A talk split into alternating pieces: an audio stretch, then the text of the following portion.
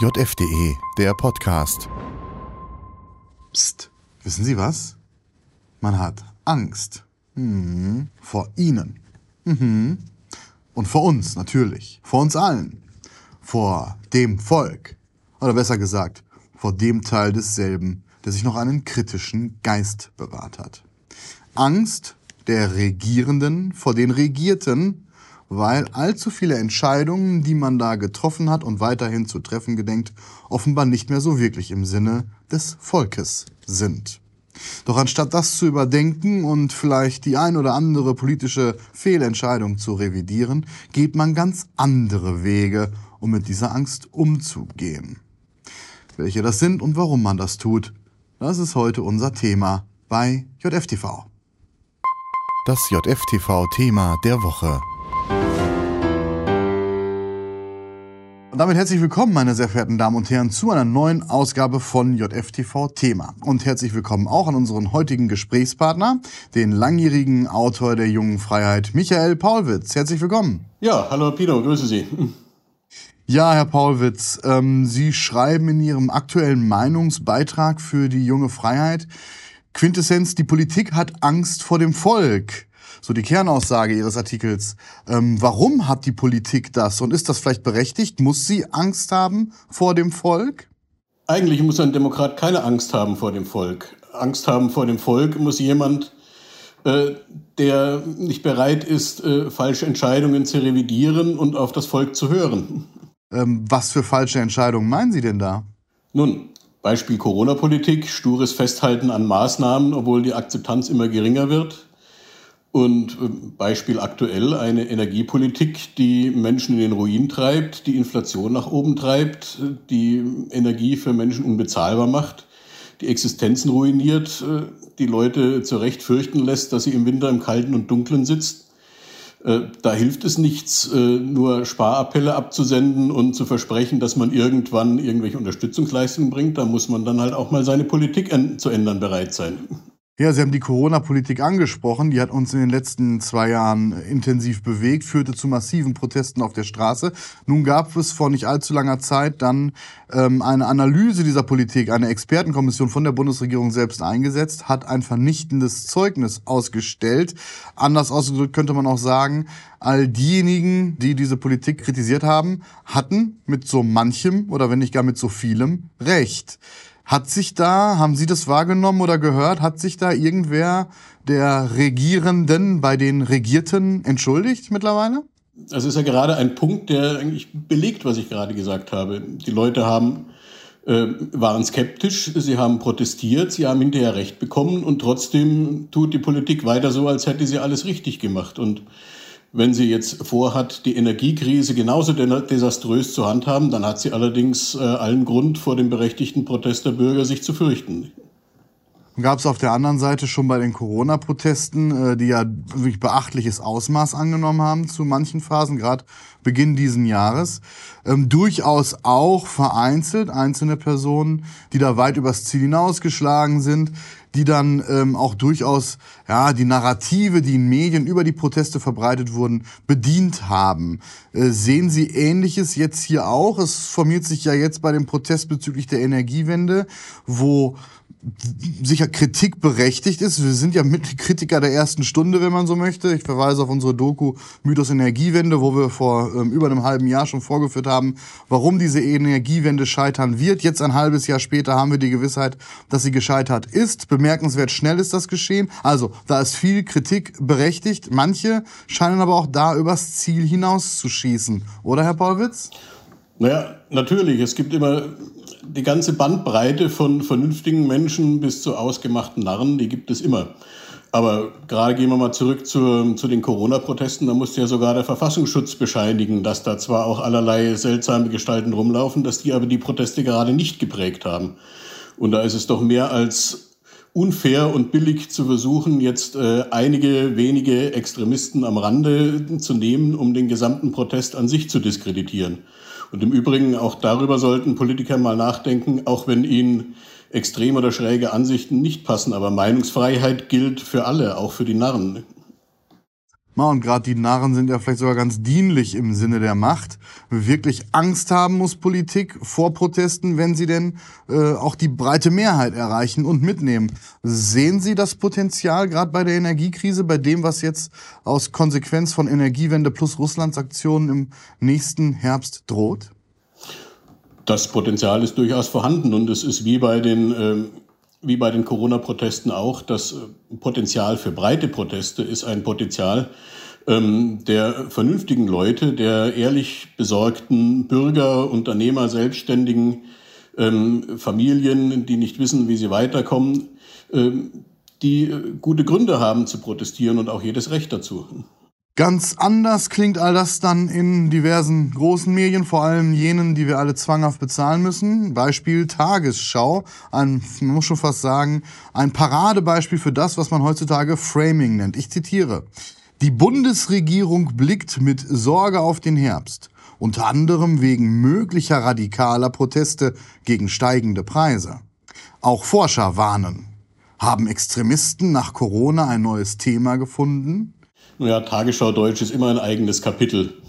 Und es ist eher ein journalistisches Armutszeugnis, wenn man als äh, Journalist und Kommentator nichts Besseres zu tun hat, als äh, das Regierungsnarrativ zu bedienen und zu verstärken. Zumal, äh, man muss sich das auf der Zunge zergehen lassen, haben Extremisten nach Corona ein neues Thema.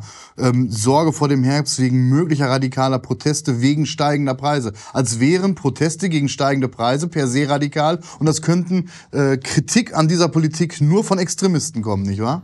Ja, das ist spiegelbildlich das Framing, wie es äh, Regierungspolitiker wie Innenministerin Faeser pflegen.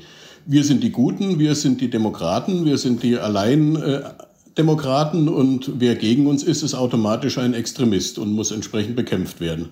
Ja, das tut man mittlerweile mit immer stärkeren Mitteln. Auch der Verfassungsschutz soll jetzt in Stellung gebracht werden. Ähm, da geht es um demokratiefeindliche und oder sicherheitsgefährdende Delegitimierung des Staates. So die Wortwahl, die man da mittlerweile von Seiten des Bundesamtes für Verfassungsschutz eingepflegt hat. Ähm, da zeichnet sich immer deutlicher ab, dass Menschen, die zu Themen wie Corona, aber auch Klimawandel oder anderen Themen eine nicht regierungskonforme Sicht haben in Zukunft, stärker auch hier ins Visier kommen sollen, oder? Ja, diese, gerade diese Formulierung, die ja nichts anderes macht, als das Regierungsnarrativ zu bedienen und zu verstärken, die zeigt, dass eher in der Politik was gewaltig schief läuft. Ähm, da liegen unsere Politiker nämlich gewaltig schief, dass sie meinen, sie sind der Staat. Das sind sie nicht. Sie sind die Diener des Staates, sie sind die Diener der Bürger, denen die Bürger auf Zeit Macht übertragen. Und selbstverständlich haben die Bürger jedes Recht, äh, einen Politiker, einen Minister, der ihrer Meinung nach falsche Entscheidungen trifft, zu kritisieren. Das ist doch keine Delegitimierung des Staates, das ist eine Kritik an einem Politiker, der unter Umständen nichts taugt.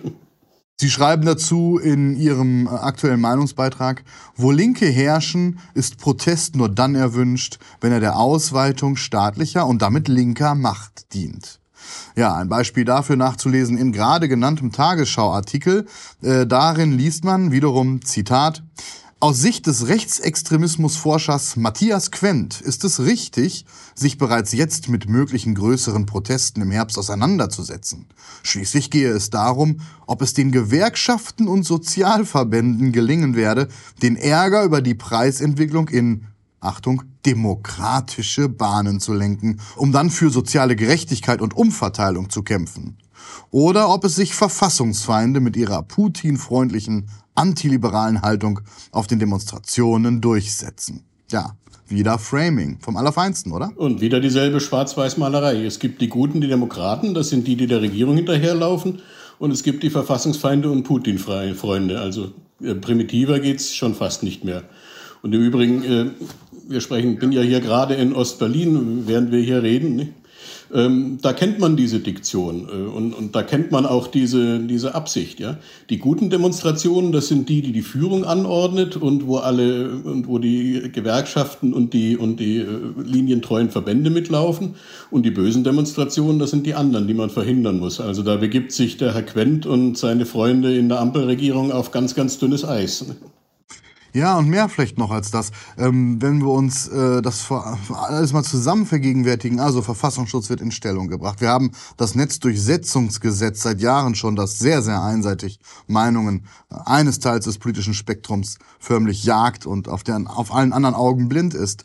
Ähm, droht nicht gerade unser Land unter eben diesen Eliten, Politik genauso wie in Medien, ähm, sich von dem zu entfernen, was wir als Bundesrepublik äh, jahrzehntelang äh, kennengelernt haben und eher auf das zuzubewegen, was wir heute insbesondere in China haben. Also ein Staat, der soziale Punkte vergibt und nur noch denjenigen Rechte äh, einräumt, die artig auf Linie sind und alle anderen werden sanktioniert? Ja, das ist eine autoritäre Grundhaltung, die aus solchen Äußerungen wie von Frau Faeser oder von Herrn Quent oder vom Verfassungsschutz ähm, spricht. Äh, es sind wir, der Staat, wir wissen schon, was gut und richtig ist. Wir ordnen das an, ihr macht mit und wenn ihr nicht mitmacht, dann müsst ihr ähm, erzogen oder bestraft werden. Es ist ein, ein, ein neuer Autoritarismus, aber ein Autoritarismus ohne echte Autorität, denn die hat man ja durch widersprüchliche und merkwürdige Entscheidungen schon lange verspielt. Und das ist auch der eigentliche Grund, warum ähm, unsere Politiker Angst haben vor dem Volk und vor Protesten. Ähm, nur eine Nomenklatura, die den äh, Respekt vor dem Souverän verloren hat, die muss äh, Angst davor haben, wenn Bürger ohne Erlaubnis und Genehmigung auf die Straße gehen. In einem normalen demokratischen Gemeinwesen ist äh, Protest ohne Genehmigung von oben kein Skandal und keine Gefahr für die Verfassung oder für die Demokratie oder sonst was, sondern ein notwendiges Korrektiv, damit die Macht nicht so arrogant wird. Oder anders ausgedrückt, nicht äh, irgendwelche Protestler, sondern diese Regierung delegitimiert unseren Staat durch schlechte Regierungsarbeit höchst selbst. Richtig ganz, wiedergegeben? Ganz genau, so, könnt, so könnte man es auf den Punkt bringen. Denn äh, diejenigen, denen es übertragen ist, den Staat gut zu verwalten und das schlecht tun, die delegitimieren ihn in der Tat. Vielen Dank, lieber Herr Paulwitz, für diese Einschätzung dazu und alles Gute Ihnen weiterhin. Auf Wiedersehen. Gerne, auf Wiedersehen. Ja, soweit JF-Kolumnist Michael Paulwitz. Und damit abschließend noch ein kurzer Blick in die aktuelle Ausgabe der Jungen Freiheit. Die Redaktion ist aus ihrer kurzen Sommerpause zurück und findet einen ganzen Strauß an Themen vor, die der Kommentierung, der Analyse und der Betrachtung bedürfen. Unter anderem die Regierungskrise in Italien, ein großes Thema in der aktuellen Ausgabe. Oder auch die Lage in Deutschlands Freibädern. Da hat sich JF-Reporter Hinrich Robum mal umgeschaut, hat festgestellt, die Gewalt nimmt zu, aber keiner spricht darüber, insbesondere nicht darüber, von wem sie ausgeht. Wir sprechen sehr wohl darüber, Sie können es sich sicherlich auch denken, nachzulesen, all das also in der Reportage von Hinrich Robo. Und dann im Interview auf Seite 3 Niemand Geringeres als Franz Georg Strauß. Er ist der jüngste Sohn des ehemaligen bayerischen Ministerpräsidenten Franz Josef Strauß und plaudert im Interview mit Moritz Schwarz ein bisschen aus dem Nähkästchen. Warum wurde sein Vater eigentlich so gehasst? Welche Rolle spielten die Medien dabei? Und welche Rolle spielte vielleicht, dass Herr Strauß mit seinen damaligen vehementen Warnungen vor einer ganz bestimmten Partei, nämlich den Grünen, aus heutiger Sicht ganz offenbar Recht behalten hat? All das und noch viel mehr lesen Sie also in der aktuellen Ausgabe. Die können Sie lesen, zum Beispiel im Digital-Abo. Alle Infos dazu unter jf.de slash probelesen. Das war's von meiner Seite. Vielen Dank für Ihre Aufmerksamkeit und bis zum nächsten Mal bei JFTV. Das JFTV-Thema der Woche. JFDE, der Podcast. Ein Angebot der jungen Freiheit. www.jungefreiheit.de